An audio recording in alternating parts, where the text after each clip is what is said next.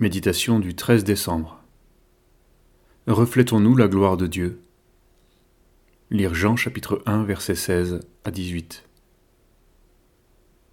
Nous avons tous reçu de sa plénitude et grâce sur grâce. Car la loi a été donnée par Moïse. La grâce et la vérité sont venues par Jésus-Christ. Personne n'a jamais vu Dieu. Dieu le Fils unique qui est dans le sein du Père est celui qui l'a fait connaître. Ce passage nous montre qu'à travers Jésus, nous apprenons à connaître Dieu en personne. Le but premier de l'incarnation du Fils est bien de révéler le Père, car il est le reflet de sa gloire. Pour notre part, nous préférons en général insister sur l'humanité de Jésus afin de mettre en avant sa proximité avec nous.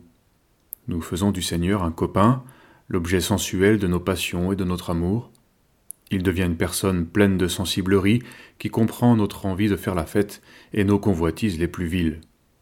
Il devient peu à peu celui qui nous suit partout, comme nous sommes éloignés de ce que dit la parole. Les hommes vivent suivant des images de toutes sortes, celle du pasteur par exemple, qui se doit d'être irréprochable, entreprenant et autoritaire si besoin. Mais ces images font des ravages, car elles poussent les hommes à établir des systèmes et à s'égarer. Ces images ne sont guère autre chose que des idoles. Elles font souffrir bon nombre d'églises. Mon père m'a appris tout autre chose dans ma jeunesse. Il me disait Quand le Seigneur t'appelle, même si tu ne peux pas être en bénédiction pour l'Église parce qu'on te rejette, alors il t'utilisera ailleurs. Et non pas tu feras autre chose.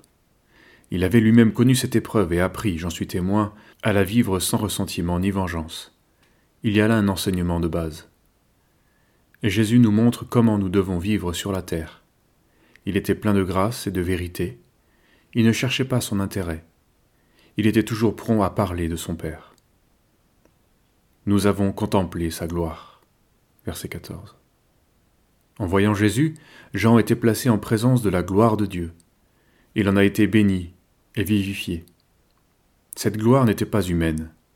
Jésus n'avait ni beauté ni éclat, mais elle était divine, voilà le vrai témoignage. Cela devrait nous faire réfléchir à nos modèles d'évangélisation. Ici, pas de bruit de tambour, pas de d'Artagnan de l'Évangile, mais des serviteurs qui n'aiment parler que de celui qui les a sauvés et qui cherchent à être l'expression de son amour et de sa gloire.